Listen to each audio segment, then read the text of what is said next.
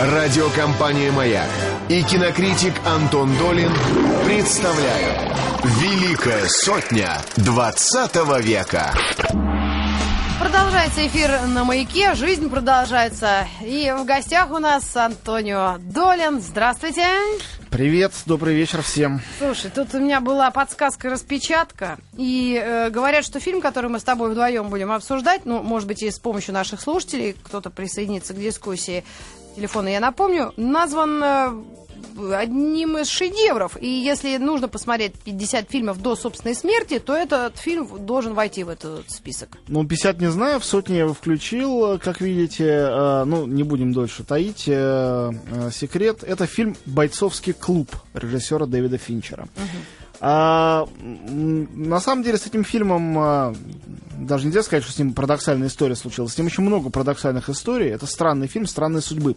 И учитывая, что судьба, это, можно сказать, только начинается, он сделан всего 11 лет назад, а судьбы у фильмов, они длинные. Если фильм выдающийся, то и 50, и 100 лет он может обсуждаться и меняться. «Убить пересмешника», вот я посмотрела. «Убить пересмешника» Конечно. великий фильм. Он в нашей сотне тоже есть, мы просто пока до него не добрались. Да-да-да. Обязательно будет. «Убить пересмешника», конечно. Ну, э, «Бойцовский клуб» — это практически, в общем, полная противоположность того фильма, я бы сказал. Слушай, ну, может быть, э, несколько слов о самом Финчере, поскольку он... Сейчас такой... все расскажем про Финчера, про первоисточник. Э, ну, сначала я скажу о своем личном. Этот фильм, мне как бы вот не страшно сольно о нем рассказывать, без никаких коллег-киноведов, по той причине, что Конечно, все фильмы, которые я в сотни включил, мне кажутся выдающимися, все их люблю, каждый по-своему, но есть фильмы, которые я смотрел, а есть фильмы, которые я проживал. Не в том смысле, что проживал в жизни похожую какую-то историю. Но вот выход этих фильмов, фильм, конечно, последних там 15-20 лет, а, я помню хорошо, я смотрел фильм на премьере или в момент его появления и переживал его вместе с э, немалым количеством других зрителей, впервые с этим столкнувшихся. И это совершенно другое, чем смотреть фильм, на котором уже стоит штамп шедевра или там фильма какого-нибудь гения. Правда, это совершенно противоположная история, когда, э, скажем, статус э, шедевра создается у тебя на глазах, или не шедевра, хорошо, культового фильма, да. хорошего просто фильма. И ты участвуешь в этом создании, ну, конечно, свою крошечную каплю в море э, вносишь, но все-таки вносишь. А, потому что фильм «Бойцовский клуб» а, не сразу стал культовым. И более того, его путь к а, вот этому статусу теперешнему, поклонение ему, он был очень-очень сложный, очень долгий. А, при том, что Дэвид Финчер, замечательный американский режиссер, к этому моменту был, в общем, знаменитостью, поэтому, собственно, ему и доверили эту экранизацию. То есть, э, во-первых, он, ну сейчас мы о нем будем более подробно раз, разговаривать. Во-первых, он был очень знаменитый клипмейкер. Во Кому он сделал клипы?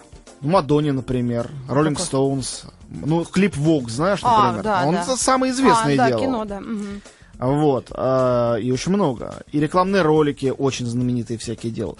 Во-вторых, он сделал, э, ну, первый его опыт был не очень удачный, э, фильм «Чужой 3», который самому ему очень не нравится, но... Суть не в этом, а в том, что ему доверили третьего чужого после фильма Чужие 2, который тоже в нашу сотню входит. Кэмерона, понятно, что когда молодому режиссеру дебютанту, это был его дебютный фильм, доверяют такой проект, это значит, что в него верят и очень сильно. Но он его завалил. А, ну, он сделал не очень удачно, да, и сам был недоволен, потому что это был классический случай, когда режиссер, пусть даже пришедший из коммерческого мира, рекламы, там, э, музыкальных видео, все-таки он автор настоящий. Он не может э, существовать э, в рамках продюсерского диктата. А продюсер, наоборот, кто ты такой? Ты это дебютант, что ты лезешь со своими идеями? Мы тебе сейчас скажем, как и что делать. И вот mm-hmm. получилось не так, как все хотели. Хотя по-прежнему считаю, что этот фильм интересный. Неудачный, но интересный. Вот, а потом м- он сделал фильм «Семь». Тогда Брэд Питт был, в общем, молодой актер, можно сказать, начинающий. И этот фильм... Снимался он... во всем, что можно? Ну, не во всем, но у него было... Не, некоторое количество было неудачных фильмов. Он был молодым актером, еще не был признан секс-символом, в общем, э, еще не знал существования Анджелины Джоли, которая вообще тогда под столбишком ходила. Короче говоря, фильм «Семь» э, э, первый такой полноценный, собственно, финчеровский фильм, он, конечно, стал таким культовым фильмом 90-х, очень важным, и очень большую славу ему создал. Потом э, э, был фильм «Игра», тоже, я считаю, потрясающий. С Майклом Дагласом? Да, может быть, вообще мой любимый фильм Финчера. Совершенно, по-моему, душераздирающий, очень изысканно сделанный, потрясающая роль и э, Майкла Дугласа, он же Даглас, э, одна из лучших, я считаю. Кстати, я с Дугласом общался сейчас в Каннах, вот. Да. И? Э, и спросил его, какие фильмы вам нравятся, вот из тех, где играли. Он говорит, мне все нравится, даже неудачные, потому что я во все вкладываюсь. Но есть у меня несколько фаворитов. И первым он назвал фильм «Игра». Сказал, что это первый фильм, который ему приходит на ум, когда он вспоминает те, которые ему нравятся. Назвал что там 3-4 названия. Вот. а, то есть Финчер к моменту бойцовского клуба был знаменитостью. И все равно а, история была трудная. И вот она какая была. Студия 20th Century Fox от э, э, ну, одна из крупнейших студий, от тех своих сотрудников, которые занимаются, а в таки- во всех больших американских студиях есть такие сотрудники, которые занимаются поиском первоисточников для фильмов, книжек новых. А один из них притащил, говорит, есть такая книжка, вот сейчас выйдет, называется «Бойцовский клуб». Книжка еще не вышла тогда даже. Ну, собственно говоря, эти агенты, они очень шустрые ребята, и Да. они э, находят рукописи Это до... какой год? 99-й? А, 96-й год. В 96 96-й. 96 99-м вышел фильм уже. А. В 96-м они, э, вышел роман. А. Еще до его выхода, а, значит, его нашли. Писатель Чак Паланик, у которого это не было первым романом. Тем не менее, в принципе, ну, не был сверхзнаменитостью. Он, собственно, и стал уже после того, как фильм вышел. Все его стали переводить на все языки, и его романы стали попадать, да, в списки бестселлеров. И э, на самом деле начальники студии очень задумались серьезно, что с этим делать. Они, во-первых, купили права. Знаешь, сколько стоили права у Чака Паланика тогда? Они стоили, э, если я ничего не путаю, 10 тысяч долларов. Ой, я хотела 100 сказать, но видишь, Ну, даже... это, в общем, ну, ерунда, даже, по-моему, по русским теперешним э, понятиям. Э, потому что не верили в это. Не верили, что можно сделать из этого что-то толковое. Сценарий 5-6 раз переписывали, разным передоверяли людям. Искали разных режиссеров. Э, Больше всего хотели Питера Джексона. Но он снимал свой фильм «Страшилы» в Новой Зеландии и совершенно не собирался. М, Смешной момент то, что э, Дэнни Бойлу они это предлагали, а он, типа, так у него не было времени просто прочитать сценарий, он так его не прочитал.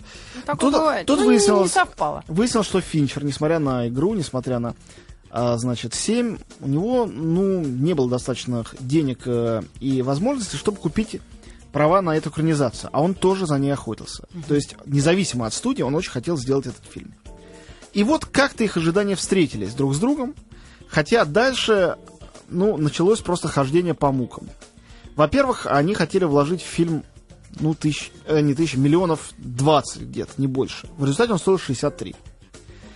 Когда и прочитали первую версию сценария, и вторую версию сценария, и посмотрели первый материал, каждый раз говорили, что все это ерунда. Глава студии 20th Century Fox схватился за голову, когда посмотрел первый монтаж. Он сказал, что это мрачно, депрессивно, к тому же это какой-то фашизм пропагандирует, анархизм, это же кошмар какой-то, нельзя такое вообще людям показывать. Да. Фильм меняли, перемонтировали. Финчер, который именно с 20th Century Fox имел эти проблемы с фильмом «Чужой 3», разумеется, тоже разрывался на части. С одной стороны, это был проект, о котором он мечтал, с другой стороны, его, как режиссера, опять насиловали, не давали ему сделать то, что он хочет. Кстати говоря, это случайное было совпадение, то, что удалось э, взять на роль Тайлера Дардена э, Брэда Питта, который уже э, хорошо знал э, Финчера, был с ним э, хорошо знаком, работал с ним в фильме «7» и, разумеется, с удовольствием пошел. Но это не то, что Финчер пришел и сказал, давайте берем Брэда. Да. Хотели они взять другого актера, Рассела Кроу. Но он был занят, как-то не мог. И тогда сказали, нам нужна какая-нибудь звезда. Кто у нас может быть в качестве звезды? Ну вот, давайте Брэда. А Брэд как раз у него был фильм э, «Знакомьтесь, Джо Блэк», Да. который принес не очень много денег. Но показал Брэда Питта с самой лучшей стороны. Ну, да, Он если такой говорить красивый, там, можно то умереть. да. Да, можно. Но стоит Я ли, не знаю. могу. Вот, а, в общем, а, такое было дело, что м, Брэда Питта они взяли стали думать, кого брать на роль рассказчика, на самую главную роль.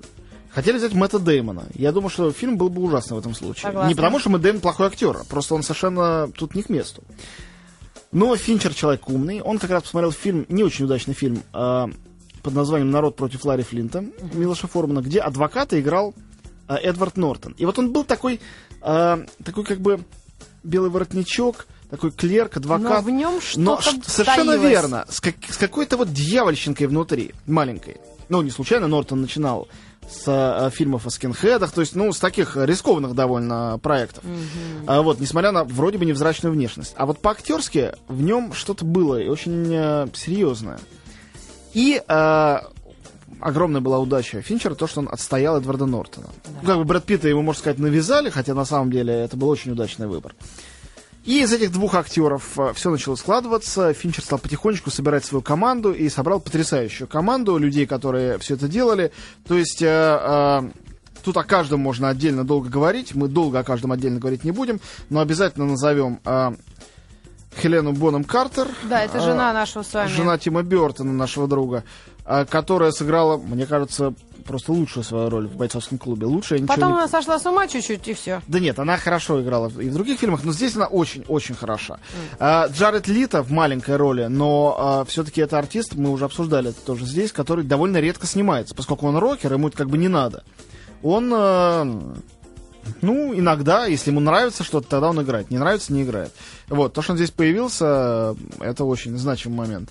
Ну и Мит Лов, смешной персонаж. Кусок э, мяса, да. Он кусок, да. Э, Ну, рокер и Я до сих пор понять не могу, он англичанин или американец?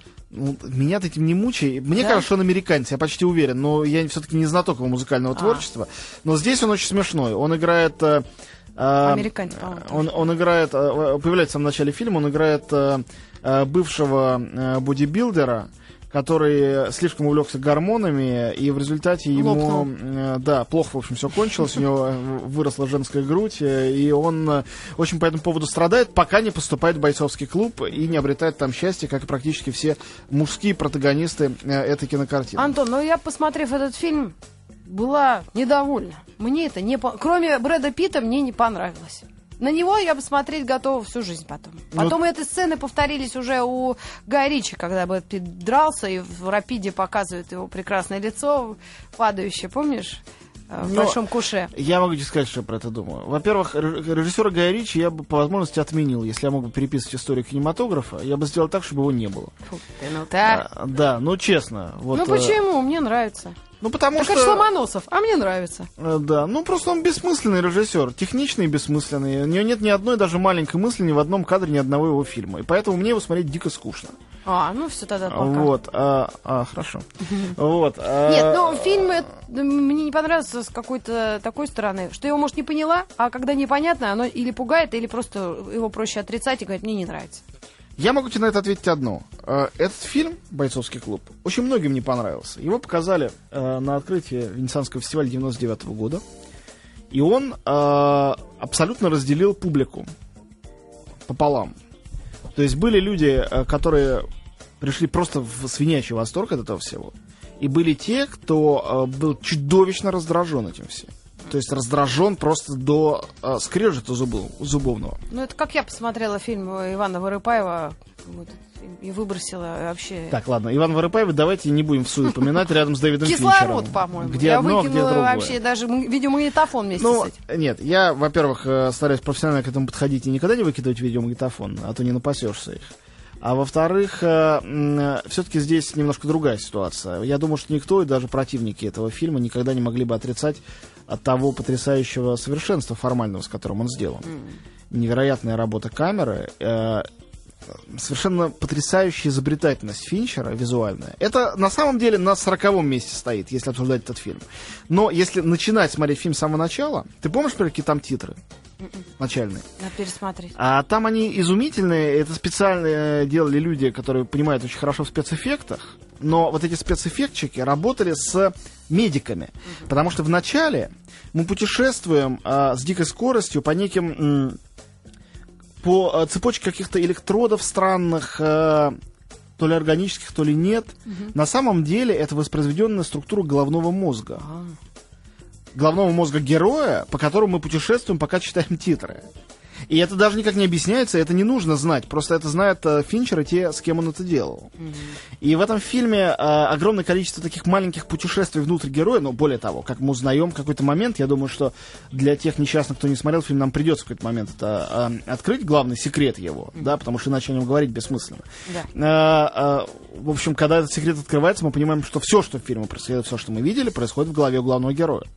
То есть это вообще не было на самом деле? Нет, может быть и было, но мы видим э, очень субъективную картинку. Э, есть такое м, понятие в э, теориях э, нарративности, в теориях как бы рассказывания историй, как недостоверный рассказчик. Это человек, э, который является рассказчиком истории, и которому мы априори как бы должны верить, да, по всем, по логике э, истории литературы или истории кино, или истории театра. А потом выясняется, что, оказывается, он врет. Либо нам он врет, либо врет самому себе. В данном случае он врет самому себе, разумеется. Потому что главный герой сумасшедший. Вот. а, но суть, конечно, не в этом. А суть в том, что а, Финчер, как режиссер-перфекционист, как режиссер невероятно изобретательный, сделал все возможное для того, чтобы м, существовали, а, скажем, два сценария просмотра этого фильма. А, В фильме есть а, ближе к финалу, хотя совершенно не в самом конце, а, некий кунштюк, некий фокус, который переворачивает с ног на голову все, что мы видели. И Финчер сделал фильм так, чтобы те, кто об этом фокусе не догадываются, чтобы они не догадывались, чтобы для них это стало откровением. Не знаю, как для тебя, для меня это стало откровением в этот момент. э, посреди фильма абсолютно падает челюсть. Но самое главное, что где-то была экранизация книжки. Многие ее читали, они знали на самом деле, что к чему. И он сделал это так, чтобы те, кто знали, что к чему, тоже приняли это за чистую монету. Не то, что снова поверили э, рассказчику этому недостоверному, а потом обманулись, а э, чтобы они э, понимали, что э, герой, который не является реальным, а является фантомом, это герой Брэда Питта, Тайлер Дарден, э, что это фантом, потому что он показан как фантом. Но показан он так, что у зрителя это где-то на э, задворках его созна- э, сознания остается, но он просто чувствует, что что-то не так. Ну да. И сделано все для того, чтобы в какой-то момент он, как герой, главный герой, герой-рассказчик Эдварда Нортона, э, ударился о пол и сказал, блин, как же я не догадался. Вот оно что на самом деле. Так я надо пересмотреть, а то я как сестра сейчас из Донецка, Лера, говорю. Да я не поняла. А, не поняла. Ну хорошо, тогда, э, не знаю, начинать... э, нет, я не буду начинать пересказывать сюжет. Я Да, это все равно сделаю. посмотрят. э, Я сделаю это в общих чертах, но после новостей. Э, сейчас я скажу о э, том э, месте, скажем, э, и времени, которое занимает этот фильм. Фильм 99 года, я напомню. Он очень был современный для того периода. А, кстати, не последнюю роль в этом сыграло музыкальное оформление, очень умно придуманное. Финчер хотел нанять Radiohead, но это у него не получилось. А, просто с ним не договорился. Тогда он нанял таких э, не дико известных, но интересных электронщиков, э, пыльных братьев, Dust Brothers, которые сделали для него э, чумовой кислотный электронный саундтрек, страшно энергичный. И вот мне кажется, что эта музыка очень точно передает такой истерический дух э, этого момента. Что за момент? 99-й год. Конец столетия, конец тысячелетия. Вот это вот момент слома э, миллениума пресловутого, в который все ждали апокалипсиса. Фильм заканчивается картиной апокалипсиса. Это последние кадры картины. А, мы видим, как а, огромный город, не названный, в котором происходит действие, снимался все это в Лос-Анджелесе, взрывается и исчезает. Вот. а, по разрушительности этот образ такой мощный, я думаю, не имеет аналогов, потому что во всех голливудских фильмах, э, даже альтернативных, где мы видели, что что-то взрывается, это происходит все-таки не в финальной точке фильма. Может происходить в начале или в середине, э, в момент какой-то кульминации, э, да, то есть этот трагический, деструктивный, жуткий момент потом надо обязательно сгладить. И вот на этой высшей точке э, закончить это и в 99 году такое показать, уже это одно имело потенциал э, бомбы с зажженным фитилем. Именно таков этот фильм. Фильм о подрывниках, фильм об анархистах, фильм о разрушении, в котором произносится важнейшая фраза устами Брэда Питта. э, фраза, э, что э, к черту самоусовершенствование, все это вранье, да здравствует саморазрушение. Фильм о саморазрушении и о разрушении окружающего мира тоже. Которое здесь возведено в абсолют. А, хотел бы я э, сделать ударение на том, что возведено в абсолют не режиссером Дэвидом Финчером все-таки, а его персонажами. И не всеми его персонажами, а самым из них харизматичным и сомнительным, который сыграл Брэд Питт. Ну а что за герой он сыграл и чем он там занимается, я подробнее напомню нашим э, зрителям, слушателям угу. уже после новостей. Очевидно. После новостей. Так что Дорогой наш друг из Красноярска, еще полчаса тебе как минимум не спать. Пишет, ради Долина не ложусь спать. Хотя уже час ночи. Это было как раз полчаса назад. Остаемся на маяке. Великая сотня 20 века. 20 века сотня. Э, представляет ее Антон Долин. Да, да, это точно. Всем привет опять. По-узбекски решил поговорить. И фильм Дэвида Финчера у нас в гостях сегодня. Да, фильм «Бойцовский клуб». А, ну, я сказал а, а, в конце предыдущего получаса, что действительно это фильм а, рубежа столетий, тысячелетий. Это очень важный момент, потому что вот это... Рухнули вот, близнецы. Ну, близнецы рухнули немножко позже. Вот, а, вот. Я уверен а, на 170%, что если бы Финчер протянул еще пару лет с экранизацией, и фильм должен был бы выйти после а, сентября 2001 года, то студия 20th э, Century Fox никогда в жизни бы не выпустила, не выпустила бы этот фильм вообще. Ну да. Она была бы, она предпочла эти 63 миллиона выкинуть э, и потерять, чем э, э, обрести ту дурную славу, которую она обрела бы, выпустив фильм после. Ну, теперь придется все-таки рассказать, что там творится в этом фильме. Э, ну, тем более, что оправданием мне станет то, что э, и в интернете эти спойлеры можно прочитать, во-первых, и во-вторых, когда вы будете смотреть этот фильм, если вы его не видели, или если давно не видели, или если не помните, а, все-таки он так потрясающе сделан, на мой взгляд. Там такой потрясающий ритм и темп, одно из главных показателей вообще таланта в кино, особенно в коммерческом. А, там такая фантастическая работа камеры, настолько изобретательная. Там так здорово играют актеры, что вне зависимости от того, знаете вы, что там происходит или нет, вам будет круто, mm-hmm. я считаю. А, итак, это фильм об обычном клерке. Довольно успешном американском молодом человеке, которому 30 лет, который одинок, который э, живет в многоэтажке, довольно-таки престижной, работает в автомобильной компании, а, и ощущает себя вроде бы неплохо. Например, он осуществил свою мечту, обставив всю свою квартиру а, мебелью из Икеи, которая ему очень нравится. А, и там есть замечательный момент, великолепно придуманный Финчером. Вот из таких моментов, которые в учебники входят. Когда герой идет по своей квартире, и э, э, его вещи, там, вся мебель, она вдруг на, на ней появляются ярлычки и этикетки из каталога Икеи, обозначающие, как это называется, да. там, Софа Ольсен, 389 долларов, там, со скидкой столько-то, угу. и так далее. А, то есть, э, понятно, что это некая шаблонная жизнь, э, которой он удовлетворен. Но это ему кажется, что он удовлетворен, потому что на самом деле он себя чувствует все хуже, и он перестает спать. Все начинается с его бессонницы. А, он приходит к врачу, говорит, у меня бессонница. Врач говорит, это все ерунда. Говорит, ну я же страдаю, доктор. Говорит, хотите посмотреть на людей, которые страдают?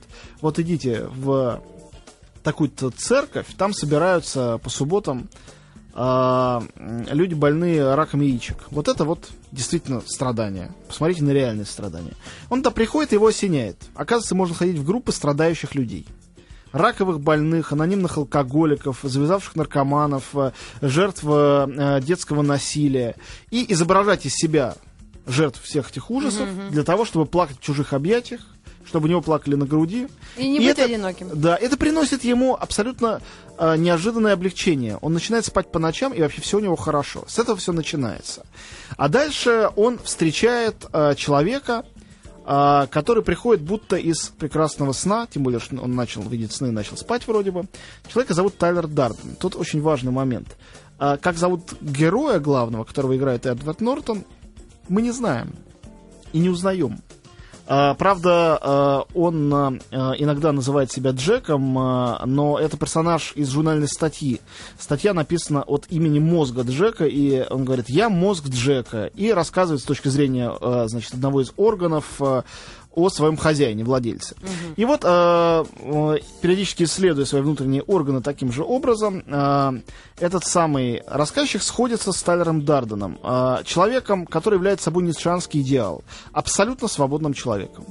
А, Он себя представляет э, как торговца мылом, но выясняется, что мыло он это варит из э, человеческого жира, похищенного э, на, э, значит, в мусорных э, э, контейнерах э, э, клиники по липосакции.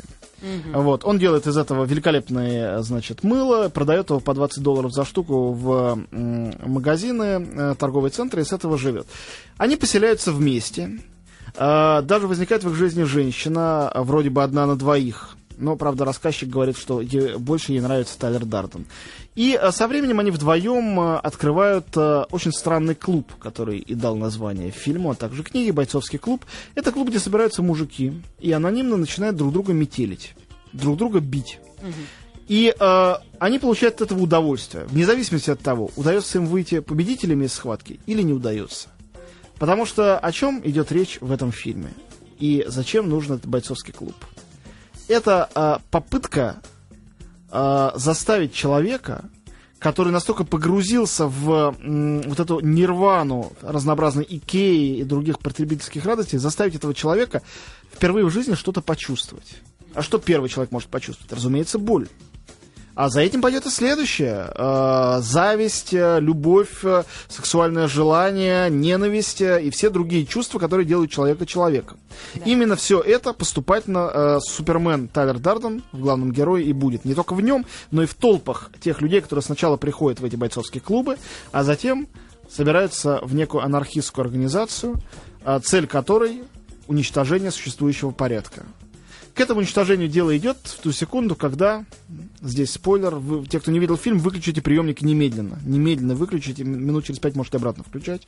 Это- А вот, э, Да что такое? ну, выясняется, что Тайлер Дарден и рассказчик это один и тот же человек. Это один и тот же человек, и то, что вот этот вот э, герой Брэда Питта, прекрасный, с накачанным торсом, неуязвимый в схватке, не боящийся боли, э, абсолютно свободный во всем. Это то, каким хочет быть этот закомплексованный клерк. Да. И он, Тайлер Джекил Дарден... Хайд. Совершенно верно. Конечно, это Джекил и Хайд. Конечно, это Джекил и Хайд, но современный Джекил и Хайд. И если Джекил и Хайд э, Стивенсона это рассказ об ученом, который разбудил сам в себе темные стороны человеческого бытия, иррационального человека-зверя, и спрятал этого Хайда, то здесь совершенно другая история. Здесь история о том, как Хайд подменяет Джекила, и о том, как несчастен Джекил, и насколько он счастливым становится, когда превращается в зверя в Хайда. И этот Хайд больше не прячется. Он, у него есть имя, Тайлер Дарден. У героя главного рассказчика нету даже имени. У него нет ничего. Он абсолютный человек-никто. Он стертый человек. А тот суперчеловек. И в этом качестве а, пародийного, карикатурного, но абсолютно убедительного суперчеловека я считаю, что Брэд Питт сыграл свою лучшую роль. А, он... а, Многие считают, что он красивый мужчина, я так не считаю, но многие считают, что он плохой актер, и с этим я тоже не согласен. А, У него есть некоторое количество слабых фильмов. А, Среди них, к сожалению, один из фильмов, а, собственно, Дэвида Финчера, «Загадочная история Бенджамина Баттона». Да. Но в качестве Тайлера Дардена он сделал невозможно. Он сыграл роль, которую дико трудно сыграть. Потому что его герой должен быть карикатурным, плоским, комиксовым с одной стороны и абсолютно живым, убедительным с другой. А, Ну, он повторил этот успех в «Жечь» после прочтения. Ну да, но там совершенно другая роль, там карикатурность уже совершенно другая, Ну там да. он сыграл маленького человека. Он там снова доказал, что он блестящий актер. Да. Но эта роль, конечно, не войдет в аналы и, конечно, не станет э, э, такой важной для его образа и вообще для современного кино, как роль Тайлера Дардена. А, что интересно, в конце фильма происходит схватка между героями. На самом деле, это схватка героя с самим собой. Потому что Тайлер Дарден, его темное я, или наоборот, просветленное я, а, решил взорвать полгорода, уничтожив те здания, которые отвечают за а, кредитки. То есть всю эту виртуальную систему а, доверия несуществующих денег разрушить, чтобы снова мир обратился, ну, не только в хаос, но обратился, скажем, к некой наличности, к некой материальной стороне бытия от этого виртуального комфорта, в который все живут погруженные. И, разумеется, это анархистский страшный акт, уничтожение нескольких зданий, даже если предположить, что там нет никаких людей, якобы члены клуба об этом позаботились, тем не менее, это ужасающая акция. И э, когда, э, раз рассказывать, рассказывать до конца, когда герою удается себя победить и изгнать из себя дух этого Тайлера Дардена, все-таки взрыв происходит. И к нему приходит его возлюбленная, они берутся за руки и смотрят в окно на эти взрывы, как на зарю нового времени, как на некое счастливое будущее. И интересно, что э, это никаким образом не соответствует тому, что написано в романе Чака Паланика. Роман Чака Паланика кончается тем, чем такая история кончилась бы в жизни. Главного героя сажают в психушку. Он наконец понимает, что он шизофреник, в нем уживаются две личности, и прямой путь ему психдом, ничего другого с ним случиться не может. А в э, фильме э, Финчера, э, скажем так, э, визуальный стиль э, превращается в нечто больше, чем просто прием. Э, все эти сцены неправдоподобные, начиная с первой сцены схватки э, героя с э, Тайлером Дарденом, э, решены в том стиле, который можно было бы назвать, наверное, словом гиперреализм. Да. То есть они такие чрезмерные, а, как бы натуралистические схватки, не какие-то гламурные, но они а, настолько телесные, они настолько э, скажем, жестокие, что э, доходят до уровня некой пародии, как и э, сцены сексуальные, в основном мы их не показываем, их не показывают, мы их не видим, но мы видим, как трясется потолок, падает оттуда люстра, то есть э, это, э, ну, какая раблезианская картина уже совершенно нереальная, а сверхреальная. Mm-hmm. Это сверхреальность в конечном взрыве, она все-таки побеждает ту реальность, которую знаем мы. Ту серую реальность, заставленную мебелью из Икеи, она уничтожает. И вот этот э, сильнейший разрушительный э, посыл, то самое, самое разрушение и разрушение, о котором идет речь во всем фильме, э, все-таки становится финальной даже не точкой, а восклицательным знаком этого фильма. И в этом, в частности, его мощнейший потенциал, а не только в том, как он, скажем, хорошо сделан. И э, тут я хотел бы отметить такой момент для всех тех, кто э, будет критиковать, таких людей немало, э, Дэвида Финчера и его сценариста за неточность э, в, в отношении оригинала. Кстати, сценарист был дебютантом, Джим Ульс такой, которого наняли не сразу. Вот, э, всем этим э, критикам я хочу сразу сказать, что Чаку Паланику, автору романа, очень э, фильм понравился, несмотря на все несовпадения с его книгой. И кончилось дело тем, что Чак Паланик стал международной литературной звездой именно после успеха mm-hmm. этой кинокартины. Mm-hmm. Ну, хоть что-то, да? Ну как хоть что-то? Хоть шерсти клок. А, да, хотя фильм в прокате, кстати говоря, удачным не был, и при бюджете 63 миллиона собрал всего 100 миллионов, то есть он даже не окупился. Только после продажи на видео и DVD он принес э, студии 20th Century Fox а, доход в 10 миллионов долларов. В общем-то, очень немного по мировым э, понятиям, по, по студийным понятиям. Мы вернемся через пару мгновений. Великая сотня 20 века. Великая сотня 20 века. Мы уже час, да, почти нашего времени посвятили фильму Дэвида Финчера «Бойцовский клуб». Вот есть комментарии нас на форуме, в частности, «Бойцовский клуб» — лучший фильм нашего времени. Советую обязательно посмотреть всем мужчинам. Женщины все равно не поймут. Что ты думаешь по этому поводу? Женщины не поймут? Ну, знаешь, могут и не понять. Фильм обвиняли в том, что там очень здорово удались два главных героя, которые суть один на самом деле. И э, что совершенно не получилось э, персонаж Хелены Бонем Картер. Но я категорически не согласен. Более того, мне кажется, что женщинам этот фильм может даже больше нравиться, чем мужчинам, потому что кто как не женщина должен смотреть фильм о том, как, э, э, как устроен внутренний мир мужчины, его физиология и психология. Это же фильм об этом. Это фильм о том, что такое мужчина. Если не э, углубляться в его философские и особенно политические подтексты, которых очень много, угу. то вообще-то это э, абсолютно как сказать, это фрейдистский рассказ о, о том, как устроен мужчина, о его внешнем я, социальном, о его внутреннем я, о том, каким он хочет быть, о том, что для него на самом деле важно, да, а, важно участвовать в неком бою и побеждать в нем, важно а, быть лидером, важно быть частью какого-то мужского сообщества, а, важно разрушать, а не созидать, в том числе разрушать себя. То есть очень много важных вещей проговорено в этом фильме. Угу. И, э, ну, если, если женщины нормальные, они должны э, смотреть не фильм «Знакомьтесь с Джо Блэк» или другие фильмы, где Брэд Питт предстает в качестве такого идеального, но абсолютно абстрактного самца, я бы сказал. А этот фильм, в котором... Э, э, сама, сам принцип самсовости показан на, на примере Брэда Питта, его героя, и многих других героев тоже, даже второстепенных. На самом деле и персонажи Мита Лоуфа или Джареда Лита, хоть они и маленькие, тоже очень важны для этого всего. Все второстепенные участники этого бойцовского клуба, каждый из них имеет э, очень большое значение, даже когда его роль очень невелика по сюжету. Антонио, а вот такой вопрос, э, если Финчера Дэвида касаться. Интересно ваше мнение про финчеровский зодиак. С удовольствием скажу. Это фильм, который меня поставил в тупик при первом просмотре, и который с тех пор в моем представлении рос, рос и рос и продолжает расти. Мне кажется, это замечательный фильм, но э, с другой стороны, мне кажется, что Дэвид Финчер, бывший абсолютным трибуном и героем 90-х годов, который смог э, в своей пассионарной, абсолютно романтической манере, э, единственный в американском кино, смог противостоять вот этому тарантиновскому релятивизму, иронии, ухмылочкам э, и делать серьезное, романтическое, хотя и ироническое в то же время кино в фильмах «Семь», «Игра» и «Бойцовский клуб». Вот в «Бойцовском клубе» он достиг, с моей точки зрения, выс- высшей точки, и не случайно потом сделал фильм «Комната страха», который является собой обычный жанровый, хотя блистательно выполненный триллер. А, мне кажется, он просто понял, что выше он не может. А, и дальше он пошел немножко в сторону. И в нулевых годах, так называемых, Финчер перестал быть э, рупором поколения какого-то и рупором своего времени. Он стал человеком, который, как любой повзрослевший серьезный автор, серьезный режиссер, э, со стороны, отойдя вот на шажок, куда-то на обочину, оценивает то, что происходит. И э, тема, которая его всегда интересовала больше всего, а именно, что такое зло, откуда оно приходит, и есть ли способ с ним бороться, то, о чем сделан фильм 7, например. И «Чужой 3» об этом сделан, где зло находится внутри героини тоже, да, и приходится уничтожить себя, чтобы справиться со злом, с этим самым инопланетянином. А, и фильм а, игра, где герою приходится чуть не убить самого себя и практически убить своего родного брата для того, чтобы ожить.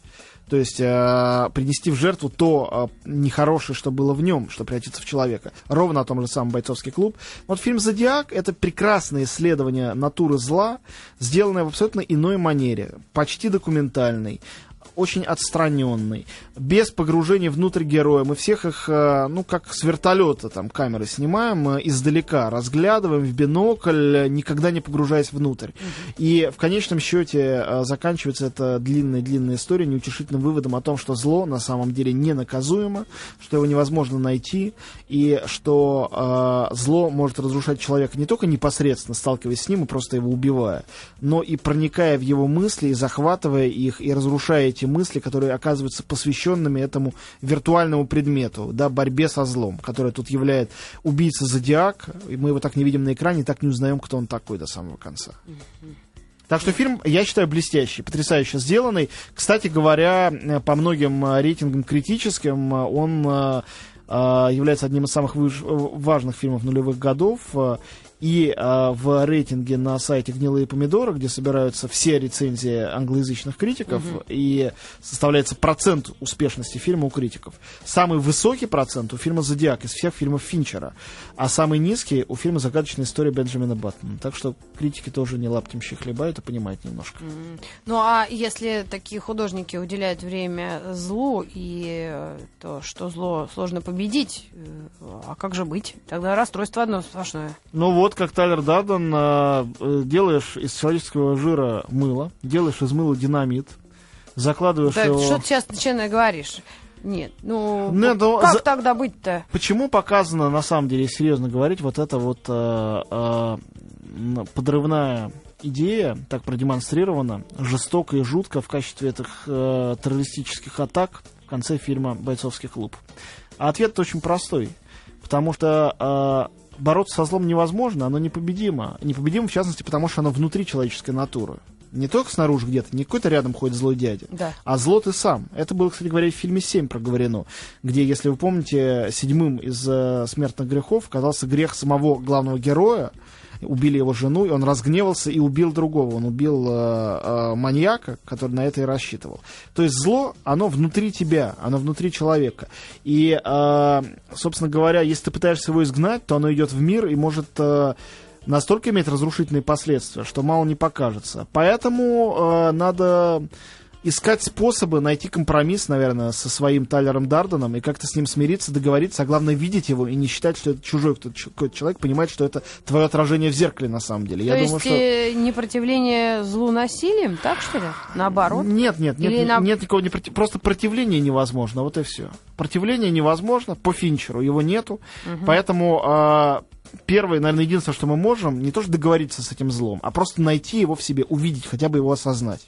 Это начало некого пути, который дальше продолжаешь сам, потому что «Бойцовский клуб» фильм абсолютно не моралистский, в этом тоже его огромный плюс. Он ничему нас не пытается научить, он пытается только какие-то вещи Богу. показать. Да, слава богу.